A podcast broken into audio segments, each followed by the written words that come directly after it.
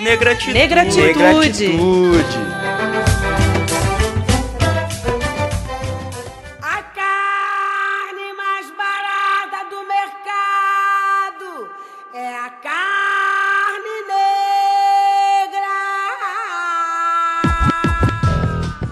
Olá, ouvintes da Rádio Online. Meu nome é Bárbara. E eu sou Stephanie. Estamos de volta com o programa Negratitude, em um novo formato. Agora, contaremos com a participação de convidados que, ao longo do programa, colocarão em prática o que viemos fazer. Trazer debates sobre os assuntos que têm pertinência para a comunidade negra e também precisam ser discutidos na sociedade e principalmente na universidade. Hoje contamos com a participação da Rafaela Araújo, estudante de Publicidade e Propaganda. E aí, Rafaela, como que você tá? Tô joia. Tá bom. O nosso tema de hoje é Não me chame de Thaís Araújo ou Lázaro Ramos. Mas quem são essas pessoas e o que eles têm em comum? Você provavelmente deve conhecer estes nomes, sejam pelas novelas ou séries, mas faremos uma breve introdução. Olha, Thaís Araújo e Lázaro Ramos são um casal, ambos são negros. Thaís foi a primeira atriz negra a ser protagonista em uma novela brasileira, A Chica da Silva, televisionada entre os anos de 1996 a 1997, da extinta TV Manchete.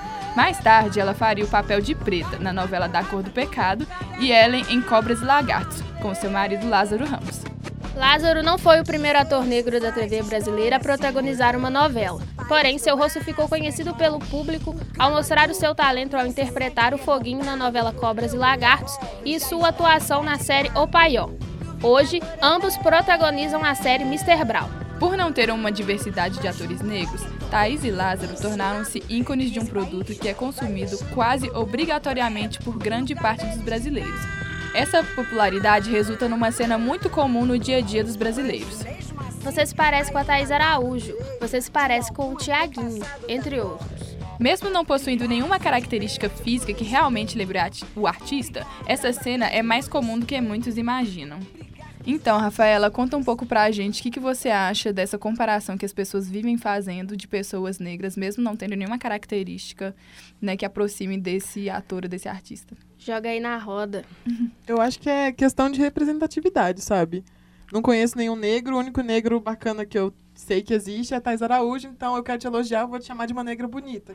Então eu acho que é falta de representatividade. Então, tipo, você não pode ser você é uma pessoa que pintou o cabelo de vermelho. Não, você tá sendo a Rihanna, porque a Rihanna é uma negra que pintou o cabelo de vermelho, mesmo que você não tenha nada a ver com ela, tem a cor totalmente diferente. Assim, e eu entendo, de certo modo, por mais que a pessoa não perceba que ela tá fazendo esse elogio, entre Uhum. aspas, porque não tem a representatividade. O que, que eu vou te chamar? Eu não posso simplesmente. Ou eu te chamo de negra bonita, ou eu uso a Thaís Araújo. Sim, porque a Sabe? maioria das pessoas acham que elas estão elogiando quando elas comparam a- as pessoas negras com né, um, um negro famoso. Mas isso não quer dizer que só exista aquela pessoa negra, porque além temos dois problemas. Uma que é a questão da res- representatividade, porque deveria ter mais pessoas, e é bom a gente se identificar com outras pessoas negras, mas não quer dizer que nós sejamos parecidos, que somos parentes, não é, Bárbara? É. É, fica aquela coisa que todo mundo é igual, todo mundo tem um rótulo, né? É todo mundo. É todo Negro. mundo a mesma É coisa. tudo assim. negro, gente, tá isso aí.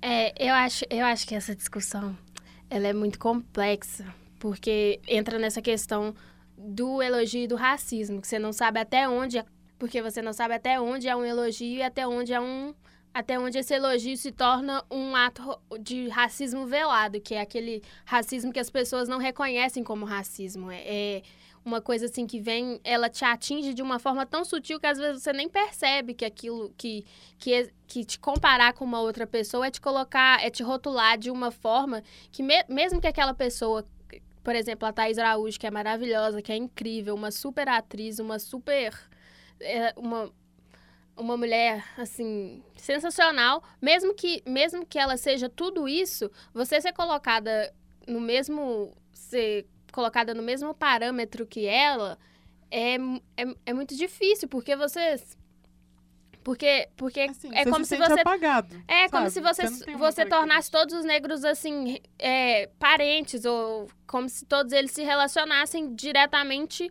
porque sei lá, é muito complicado. Exatamente, as pessoas fazem sabe? uma romantização, porque o racismo em si no Brasil, ele já é velado. Então, se você vai falar com uma pessoa que ela é racista, ela já não aceita, porque pra ela racismo é só você chamar ela de nomes pejorativos, tipo macaco, não sei o quê. E isso não acontece no Brasil porque as- não tem uma discussão racial sobre o que que é racismo. Então, as pessoas não, não têm não têm essa consciência, ou se mesmo se tem, acabam se, se escondendo. Então, quando a gente vai apontar que isso é um racismo, você comparar eh, uma pessoa se ser comparado com uma pessoa negra famosa, elas se sentem ofendidas porque elas acham que aquilo é elogio, mas não é um elogio. É, sim, ela é uma pessoa maravilhosa, como a Bárbara falou, mas isso não lhe dá o direito de me, é, me me individualizar naquela pessoa, porque existem muitos casos, eu, por exemplo, vou dar um depoimento aqui, né, pessoal.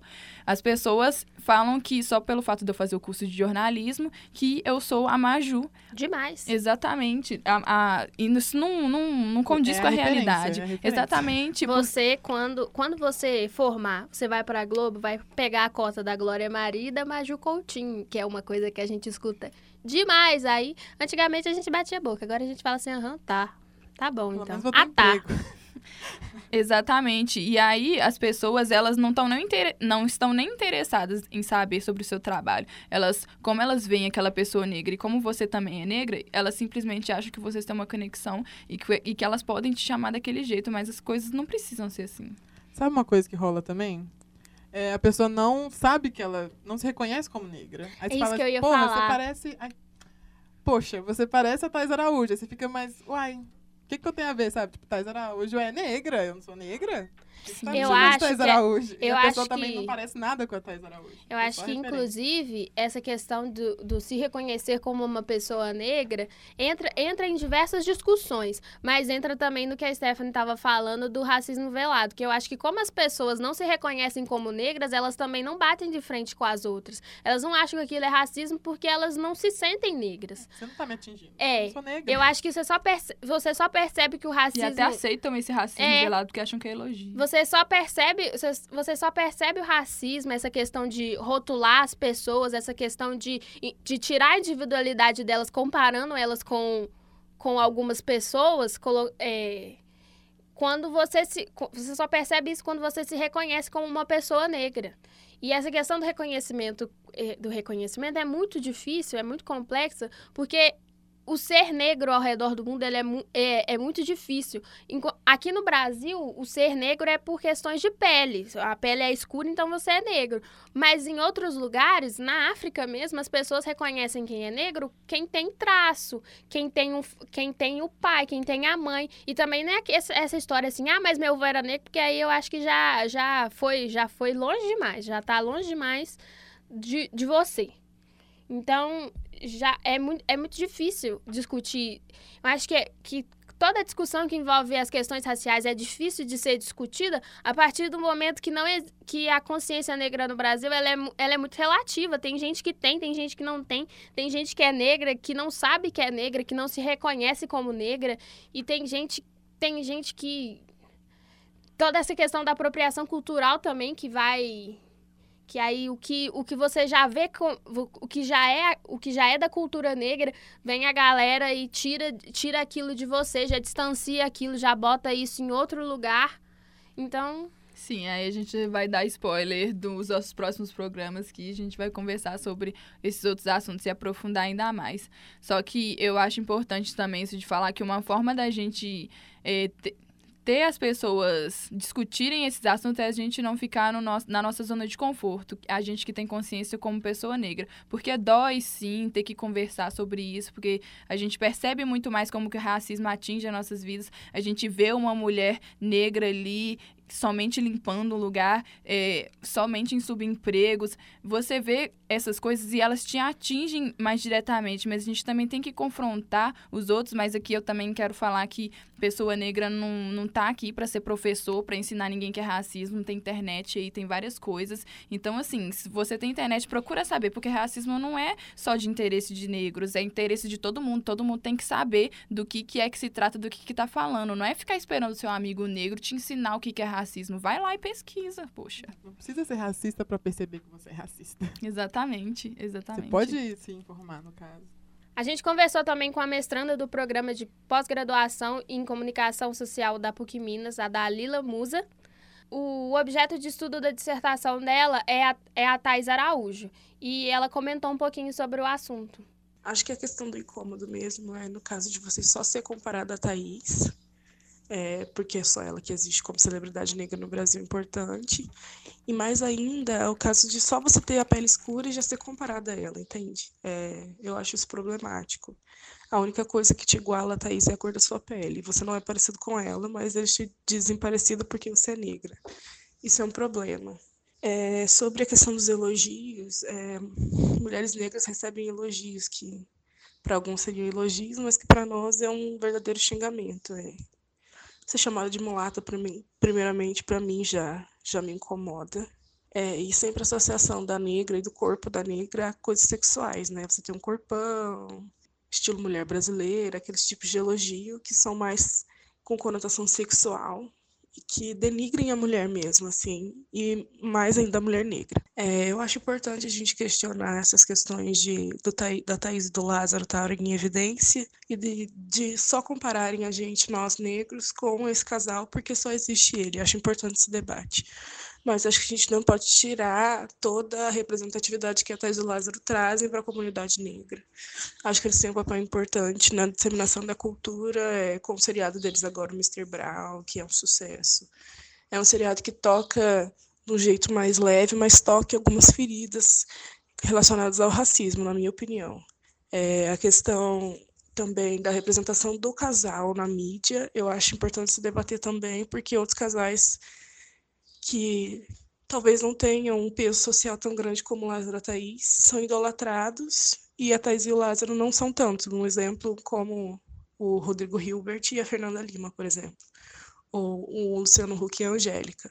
Justamente por isso eu escolhi a Thaís para minha dissertação. É, eu não falo do Lázaro na dissertação porque eu quis focar no gênero feminino, mas eu quis trazer essa representação da Thaís enquanto mulher negra e também mostrar a representação que é feita dos negros durante a mídia, durante a trajetória da Thaís na mídia, no caso. É, as personagens dela na TV é, dizem muito sobre como nós retratamos o negro e como isso foi mudando ao longo do tempo. Ela tem personagens importantes como a primeira protagonista negra, né, que foi a Chica da Silva, teve a novela Empreguetes, que teve um peso social grande, que foi exibida durante o período que foi aprovada a PEC das domésticas, então a novela foi um grande sucesso e a Thaís era uma das protagonistas também.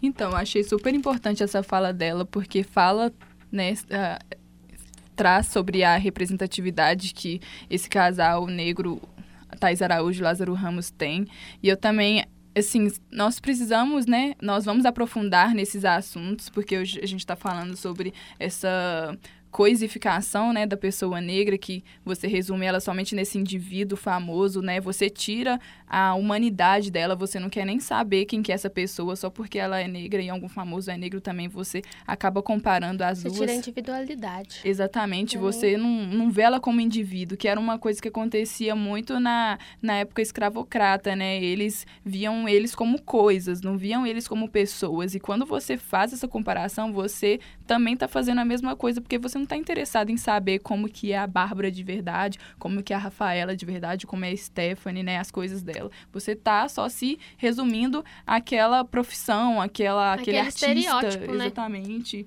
Aquele estereótipo, aquela cor de pele que eles têm. Porque eu acho que, assim, essa, tem a, essa discussão da representatividade que a Dalila traz, ela é muito importante porque realmente a Thaís e o Lázaro Ramos, eles são referências, eles são, eles, eles representam ele, a comunidade negra de, de alguma forma. E, e é a questão, até até a questão do Mr. Brown também é muito importante destacar que no, que na, no seriado eles são colocados como ne negros ricos num, num bairro de luxo, vivendo numa vida de luxo. E a Michelle, personagem da Thais Araújo, ela é um ícone de moda, um, ela é uma, é uma empresária, ela é coreógrafa, ela é cantora, ela faz tudo. Então, é uma representatividade, é uma representatividade positiva de positiva se a gente for discutir, porque nem todas, né, não é porque existem negros na, na TV que a gente está sendo representado. Porque você colocar o negro como, num papel de subalterno, num papel de empregado, no papel de escravo, é muito fácil.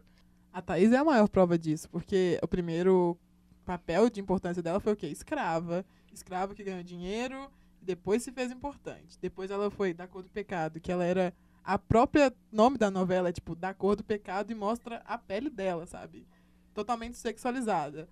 Até que agora eles construíram esse papel, sabe? Depois de Cobras e Lagartos, depois pelo pela grande atuação Cobras e deles. Lagartos, eles já eram importantes, né? O- Eles já foram o- ficando importantes. o e agora Lázaro. Brown Ramos é ainda era- parte. O Lázaro Ramos ainda na época era, já era, era um favelado que ganhou dinheiro, mas a Thais Araújo, ela, ela não era, ela não era favelada, mas ela já tinha um conhecimento assim maior, já tinha um nível social assim maior. E ela se e ela se impôs. Então já eram já eram papéis assim, vamos dizer assim, empoderados. Aí entra nessa questão da representati- representatividade negativa e positiva, que é um outro assunto que a gente quer abordar aqui no programa ao longo dos, do- das próximas edições. Sim, eu acho que assim, Mr. Brown é a cereja do bolo de que eles conseguiram colocar na mídia da TV um, sabe, simplesmente um casal rico, sabe? Você assiste Mr. Brown, você não pensa só que eles são negros, você pensa que eles são foda, que ela é coreógrafa, que ela é um ícone e várias coisas, sabe? Mas assim, demorou muito. Você vê a trajetória da Thaís, você vê a do Lázaro, demorou. Foi um Exatamente. papel pequeno, sendo escravo, essas coisas. Exatamente. E essa, essa representatividade que eles fazem não condiz com a realidade, porque eh, ao mesmo tempo que eu acredito que a televisão serve para refletir a realidade, ela também serve para criar. Mas aí, nesse sentido, acaba eh, refletindo também o racismo que, que acontece, que a gente não vê negros em cargos altos, a gente não vê né, negros em capas de revistas. Então, é a mesma coisa na, nas novelas. E essa, esse papel que eles fazem no, no Mr. Brown, você percebe o quão diferente é quando é com um ator branco, por exemplo. Temos vários atores mirins aí, eh, Mariano, Rui Barbo- Ma- Mariano Rui Barbosa, Bruna Marquezine. Eles alcançaram um sucesso de estrondoso, assim, em pouco tempo. Porque, sim, elas são, têm talento, não duvido que elas tenham talento, mas também por conta do da beleza que elas provocam ali nos programas que elas fazem, nas novelas e tudo. Mas eu é, tem até uma fala da, da da Angela Davis que ela fala que quando ela vem quando, que gente quem não sabe quem é Angela Davis ela é Google. É, Google também, mas ela é uma estudiosa sobre é uma estudiosa e militante sobre a, a ela é uma a Viola de Viola Viola a Davis. Angela De a Angela Davis ela é uma estudiosa é filósofa e ela é militante do movimento negro aí ela já tem vários livros lançados ela já tem vários livros lançados os, livros maravilhosos in- inclusive gente vamos ler aí para ajudar a gente e ela fala que quando ela faz as visitas dela, quando ela faz visitas ao Brasil, ela, ela, ela gosta de assistir a, a TV para ver como, como a TV é, retrata o povo brasileiro. E apesar de metade da população se declarar negra, ela disse que a TV ela nunca deixa isso transparecer, que a, a TV não, não, é- ela não condiz com a realidade. Então, eu acho que na questão da representatividade que a representatividade do Lázaro Ramos e da Thais Araújo nos papéis, nos papéis que eles exercem no. Brown é muito importante para falar também que existem negros que não estão na favela, existem negros que são bem-sucedidos, existem negros que que estão em cargos de poder, estão em, em posições de influência, que não é que negro não tá só na favela, que negro não tá só ali no sendo empregada, Sim. não tá ali só como motorista, não tá ali só como segurança. E que a história do negro não é só de fracasso, que É. ele não veio só pra ser escravo. Né? E também eu acho que é importante a gente destacar, já que a gente tocou no assunto, que não é problema nenhum você trabalhar como doméstica, você trabalhar como motorista, você trabalhar em. Você trabalhar nesses, nesses, nessas profissões consideradas menores.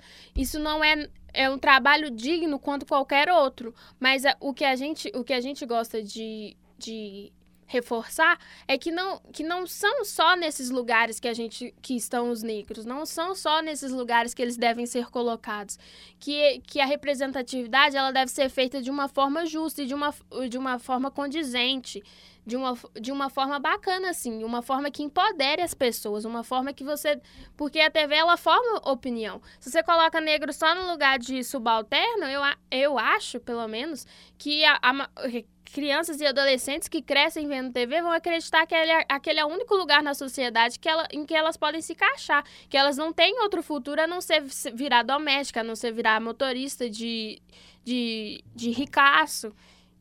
Aí, Exatamente. Se você for parar para ver os dados também de condição econômica das pessoas negras, elas já vivem nessa situação e aonde elas conseguem encontrar uma zona de escape é vendo essas outras realidades, se inspirando nessas pessoas, vendo eh, Martin Luther King, Beyoncé, todos esses grandes nomes e vendo, nossa, eu posso, eu consigo ser isso também. E se tem pessoas não só na televisão, em, em novelas também, mas em séries, todos os papéis, papéis de rei, rainha, a gente quer ver pessoas negras, a gente quer se ver representada em coisas que nós sabemos que também podemos fazer, não só as pessoas brancas. E se eu fosse dar um, um elogio, um, se eu fosse dar um conselho para as pessoas que ficam se perguntando, ah, mas eu não posso mais falar que a pessoa parece com Thais Araújo, não fale que parece com Thais Araújo. Só se você tiver uma intimidade com a pessoa e saber que ela Primeiro não... olha o rosto dela. Exatamente. Primeiro Chegue seu coleguinha e fala: Olha, será que você parece a Thais Araújo? Você parece Thais Araújo. Aí você pode falar. É, Parece Exatamente. Thais Araújo. Então, esses dois pontos. Primeiro, olha se a pessoa realmente parece. Depois, você tem intimidade com ela para falar sobre esse assunto. E aí, se não, se você se as duas respostas para essas duas perguntas é não, então não fale. Se você quer elogiar uma pessoa, fale, você é bonita. É, e também Pronto, não final fala que tem acabou. beleza exótica, não, que nem a- ninguém aguenta mais esse, esse negócio também, não. Você chega pra gente e fala assim, nossa, você tem uma beleza tão exótica, uma beleza tão diferente. Não, eu sou bonita, eu sou bonita. Muito obrigada, sou eu sou bonita. maravilhosa mesmo. Exatamente. Adoro. É, é muito. É, porque você fica desmerecendo a beleza da pessoa porque ela é negra, porque ela tem um traço de gente negra. É tipo, você é negra e você conseguiu ser bonita assim, É. sabe? É um negócio difícil. Você diminui, você é diminui a beleza dela. E sem falar que, é, novamente, essa coisa do de, de te diferenciar, de tirar o, o seu. de ser um indivíduo, assim. a Você. individualidade. É a sua individualidade. Você não é um ser humano. Você é como se fosse um animal de estimação ali, exibido no zoológico. Olha como você é diferente, como você, né, tem uma coisa, tem uma brasilidade. Nossa, você sabe sambar e que não sei. Gente, para com Exótica, isso. para. exótica é planta, exótica é animal que saiu do habitat natural. Não tem, não tem isso de beleza exótica, não. Exi mas não é só, não é só esse elogio. Existem vários elogios também que são muito que são muito ruins. Você falar que a pessoa, ah, mas você tem os traços finos. Ah, mas você é uma negra com cabelo, um cabelo liso, um cabelo bonito.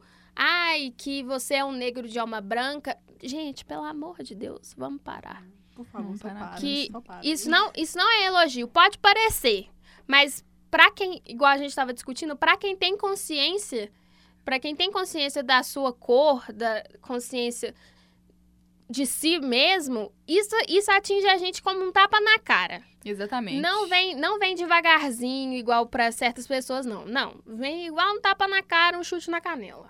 Elogio é você chamar a pessoa de bonita, olha, você é linda. E também não é pra ser aquela coisa machista, nossa, que gostosa, não sei o quê, porque nós vamos falar isso nos próximos programas também de sexualização da mulher negra, né? Porque acontece muito, nossa, porque você é uma mulata, você tem umas curvas que não, que não sei o quê. Nós vamos falar isso nos próximos programas. E vocês têm mais alguns É, comentários? fa- ó, fa- gente? outra coisa, falar que quando a pessoa alisa que, nossa, você se arrumou, Sim. é pesado, tá? É, isso Por aí, favor. gente. A É gente só fazer uma pode. escovinha que já fala assim, ah, você tá arrumada. Não, só alisei o cabelo. A gente Rapidinho. pode muito bem ir numa festa chiquérrima, numa, num salão maravilhoso, uma festa de ricaço, e chegar lá de cabelo cacheado, porque a gente, arrumar, gente, não é, não é passar chapinha no cabelo. Arrumar é você se, você se cuidar. Se você se cuida, você já tá arrumada. Entendeu? Muitas vezes acontece comigo de eu falar assim: ah, mas eu vou num casamento, eu vou numa festa, eu vou ser madrinha de um casamento. Aí vem um desinformado e pergunta: ah, mas você não vai fazer nada no seu cabelo? Não, uai, já fiz, já lavei, já dei uma prendida aqui Já bonitinha. aqui um hidratante. Já fiz um topete aqui maravilhoso. A lá Juliana Alves, maravilhosa também. Juliana Alves, um beijo pra você, querida. Se estiver ouvindo o programa. Por favor, você é incrível. Assim, Eu só queria fazer só um ponto numa coisa que a Bárbara tinha falado antes, de porque tem vários outros tipos de histórias, várias outras representatividades, e tem um grande tem um exemplo da youtuber Tiamá, que ela deu uma entrevista que toda vez que ela vai dar entrevista e tudo mais, a pessoa vira pra ela e fala assim: "Então, conta a sua história". Tô esperando você contar, sabe? Quantas desgraças, tudo. É, Porque a vida é difícil. Eu sei que é difícil pra você. E ela tá tipo assim, gente, oi? Meus pais tiveram, mas eu sou aqui. Como se média, você tivesse É, acabado de. escola Como se você tivesse acabado de sair de um navio negreiro e fala como é que foi a viagem Como da África pro Brasil, Exa- né? é, Desse exatamente. jeito. Infelizmente. Tipo assim, você não pode ficar famoso porque você é uma pessoa inteligente, porque a tia Mai é divertidíssima tudo mais. Você tem que ter uma história sofrida pra você chegar lá. Não é fácil. Tem que deixar aquela coisa. Não é fácil ser negro. Se você quer ser uma negra famosa, você vai sofrer. Entendeu? gente, não é todo Não, negro que sofre. Eu sou, eu sou Não. preta e eu, não, eu posso dizer que não sofri, não. Em relação ao que meus pais sofreram, ao que meu, principalmente meu pai, que é negro, ao que- em relação ao que eles sofreram, a gente não sofreu foi nada. A gente simplesmente teve uns probleminha aí na vida que todo mundo tem.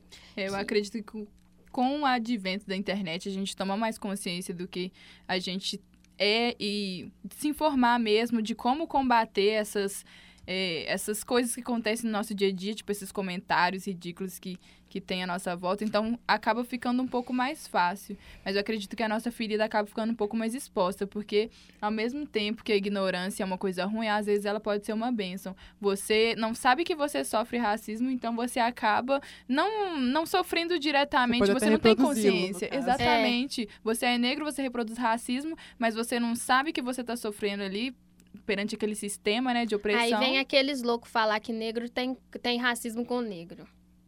Gente, Vamos discutir isso em outro programa aqui. Muita pauta, muita pauta, Muitas gente. pautas esse O- programa. Eu acho, e eu acho que a gente, a gente já falou mil vezes que vai discutir isso em outro programa, mas eu acho que é porque todo assunto que envolve a que envolve a discussão racial, ele cruza em algum momento. Sim. Em algum momento eles vão se cruzar. Só que também não dá, não dá pra gente falar tudo num programa só, porque são assuntos muito complexos, são muitos, muitos assuntos. Então eu acho que a gente, a gente acaba abrindo essas paredes aí falando de um assunto sem, sem dar um foco nele assim, mas é porque o nosso foco hoje é outro. Mas em algum momento a gente vai falar disso. Exatamente. Então é isso aí, galera. Espero que vocês tenham gostado do Negratitude. Eu sou a Stephanie. Se você tem interesse em participar do nosso programa como convidado, se você tiver alguma opinião para dar, entra em contato com a gente pelo Facebook do Laboratório de Áudio da PUC Minas. E a gente tem Twitter também. Então, Chama- é só, só ir atrás Chama da gente, probleminha. chamando probleminha bebê. Só, só, só, só entrar em contato com a gente que a gente dá algum- um jeito. A gente marca. Se você não puder vir aqui, a gente Manda pelo WhatsApp. Manda pelo WhatsApp, manda áudio. Que a gente, a gente aqui ó, é dinâmico. Então tá, galera. Estamos falou. mais dinâmicos do que nunca. Beijo, Obrigado, galera. beijo. Obrigada, Muito Rafa. obrigada. Tamo aí. Se a gente Quiser falou merda, funcionar. dá dica. Fica a dica. Beijo.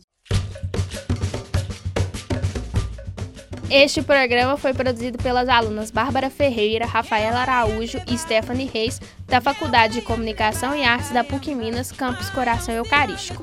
A supervisão é da professora Yara Franco e a técnica é de Clara Costa e Isabela Souza.